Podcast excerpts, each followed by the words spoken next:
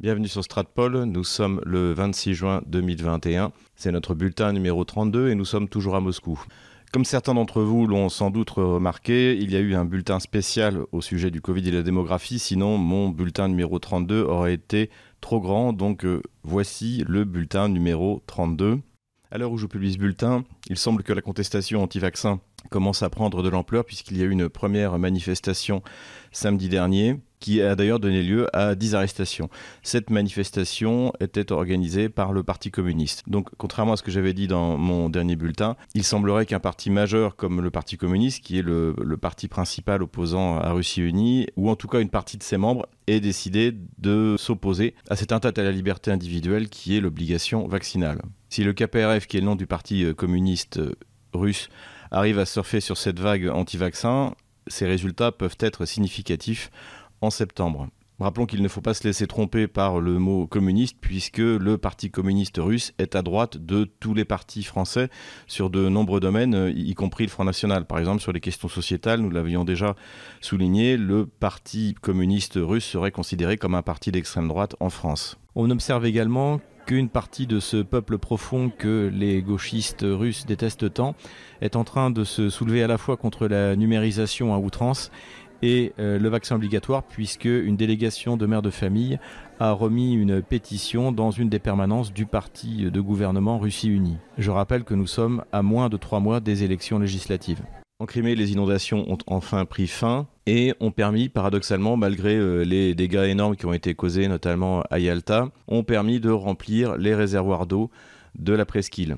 En effet, je rappelle que Kiev a bouché le canal de Nord-Crimée qui avait été construit à l'époque soviétique et qui permettait à la Crimée de récupérer l'eau du Dniepr. C'est assez symbolique de la seule chose dont était capable Kiev depuis 30 ans, c'est-à-dire de détruire l'héritage industriel russe et soviétique. Et le fait de boucher un canal qui a été construit à l'époque soviétique est tout à fait symbolique. Ajoutons que même pour Kiev, euh, faire un barrage est compliqué puisque ce barrage fuit, c'est ce qu'on a appris il y a quelques semaines. Au lieu de compatir à la douleur des Criméens devant cette catastrophe naturelle, le secrétaire général du Conseil de sécurité ukrainien s'est au contraire moqué des Criméens en disant que puisqu'ils voulaient de l'eau, eh cette fois, ils en avaient. Nous l'avions déjà souligné, Kiev sait pertinemment que la Crimée est russe, que les Criméens se considèrent comme russes. Et donc en fait, il faut voir ce barrage bouché et ces moqueries comme une vengeance contre les Criméens pour avoir choisi la Russie plutôt que l'entité ukrainienne. L'Union européenne a fini par prendre des sanctions contre la Biélorussie et contre l'administration du président Loukachenko. L'Union européenne a bien sûr, comme aux États-Unis, interdit à une dizaine de personnes euh, de l'administration de Loukachenko euh, d'avoir des actifs en Occident et d'avoir un visa. Ce sont des sanctions purement symboliques qui ne vont guère inquiéter la Biélorussie. En revanche, des sanctions ont été prises contre certaines grandes sociétés biélorusses.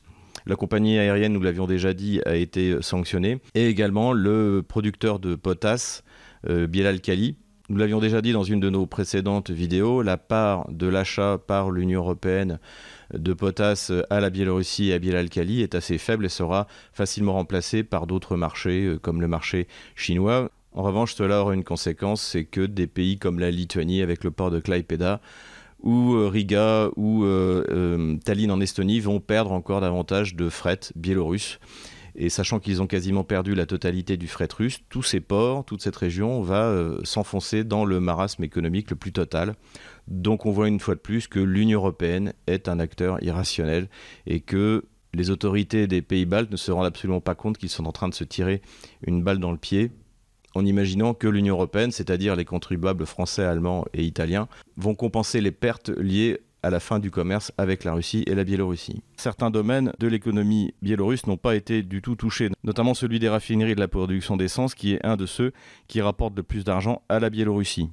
De la même manière, les sanctions ne concernent pas les contrats qui ont été signés entre les entreprises occidentales et les entreprises biélorusses avant le 25 juin.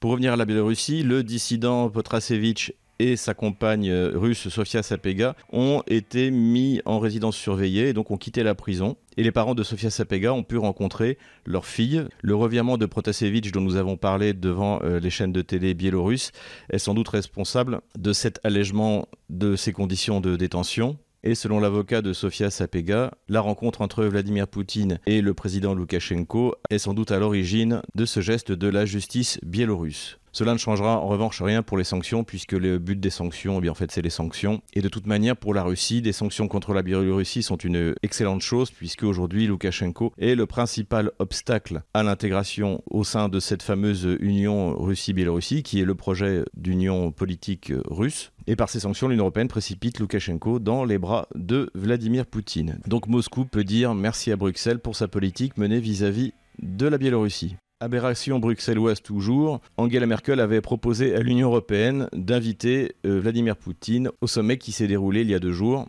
cela traduisait la volonté à la fois de la France, mais surtout de l'Allemagne, de se rapprocher de la Russie par réalisme économique et aussi parce que Joe Biden avait tout de même donné le ton lors de sa rencontre en Suisse avec Vladimir Poutine. Il y avait bien sûr peu de chances que cette rencontre ait lieu, puisque pour qu'elle ait lieu, il faut que la totalité des pays soient d'accord. Et il est évident que Angela Merkel et Emmanuel Macron savaient pertinemment que ni la Pologne ni les pays baltes n'accepteraient cette rencontre. Donc il s'agit davantage d'un geste de Angela Merkel vis-à-vis de son électorat. Rappelons qu'il y a des élections législatives en septembre, puisque selon les sondages, eh la majorité des industriels, des hommes d'affaires allemands souhaitent la fin des sanctions. Et on sait bien que euh, la CDU et la CSU, leur socle électoral, eh bien, ce sont ces régions industrialisées et prospères d'Allemagne. Il n'y a donc rien à attendre de particulier de la part de l'Union européenne, de par la structure même de cette union qui fait que l'Estonie, avec 1 300 000 habitants, a autant de poids que l'Allemagne ou la France. En revanche, ce qui est clair, c'est que le rapprochement que l'on a vu entre Berlin et Moscou, que l'on a vu à l'occasion de, Nord Stream 2 et à l'occasion de cette proposition d'Angela Merkel, ne fera que se renforcer, ce qui d'ailleurs commence à faire euh, très peur à Kiev et qui inquiète le président Zelensky, euh, puisque le ministère des Affaires étrangères ukrainien a convoqué les ambassadeurs allemands et français pour leur demander des explications. À cette tension entre l'Union européenne et la Russie se joint une autre tension qui est celle de l'OTAN avec la Russie. On en a eu deux exemples récemment. On a eu cette déclaration idiote du ministre des Affaires étrangères français, Le Drian, qui nous expliquait qu'il ne savait pas si la Russie n'avait pas l'intention de euh, balancer un missile nucléaire sur l'Europe. Donc rappelons que la doctrine d'emploi de l'arme nucléaire russe est la même que la doctrine d'emploi de l'arme nucléaire française, c'est-à-dire que c'est uniquement à titre défensif en cas d'attaque nucléaire ou d'offensive terrestre qui mettra en danger la souveraineté de la Russie ou de ses alliés, sous-entendu la Biélorussie ceux qui essayent de remettre en cause euh, le seuil nucléaire, c'est-à-dire le moment où on passe dans la guerre nucléaire et où eh on met l'humanité en, en, possession de sa propre mort, comme disait Jean-Paul Sartre, ce sont les États-Unis, ce sont les seuls qui ont parlé de faire des petites frappes précises avec des petites charges nucléaires, c'est-à-dire moins d'un kilotonne. Pour vous donner un ordre d'idée, Hiroshima, Nagasaki, c'était autour de, de 20 kilotonnes. Et c'est encore récemment le chef des troupes américaines en Europe qui a déclaré qu'il n'était pas opposé à des frappes nucléaires préventives contre les ennemis euh, potentiels des États-Unis. And uh, what are your views, sir, on adopting a so-called no first use policy? Do you believe that that would strengthen deterrence? Senator, I'm a fan of flexible first use policy. Soit Jean-Yves Le Drian ne maîtrise pas ces questions de doctrine d'emploi des forces nucléaires, ce qui n'est pas impossible. On a déjà à plusieurs reprises souligné l'effondrement du niveau des élites de gouvernement socialiste en France. Soit il alimente tant bien que mal la propagande anti-russe, comme le fait le ministère des Affaires étrangères français depuis François Hollande. Deuxième foyer de tension entre l'OTAN et la Russie, le comportement étrange d'un destroyer anglais en mer Noire, puisque le Defender, c'est son nom, a pénétré dans les eaux territoriales russes au large de la Crimée. Cette provocation, qui visiblement a été décidée au plus haut niveau du gouvernement anglais, consistait à montrer que l'Angleterre ne reconnaissait pas la réunification de la Crimée à la Russie. Cependant, elle s'est terminée de manière humiliante pour la flotte anglaise, puisque la flotte russe a effectué des coups de semonce euh, d'abord à partir de ses navires, puis à partir des chasseurs bombardiers Sukhoi 24, ce qui a forcé le Defender à changer sa route. Après avoir nié l'incident, les Britanniques ont finalement admis cette provocation et on a assisté à toute une campagne de presse pour expliquer qu'on avait trouvé des documents dans un bus qui expliquaient l'objectif stratégique de cette opération. Enfin bref, la flotte britannique ne sort pas agrandie de cette affaire. Et encore une fois, cela contribue à augmenter la tension entre l'OTAN et la Russie, puisque cette provocation aurait très bien pu aboutir à un acte de guerre.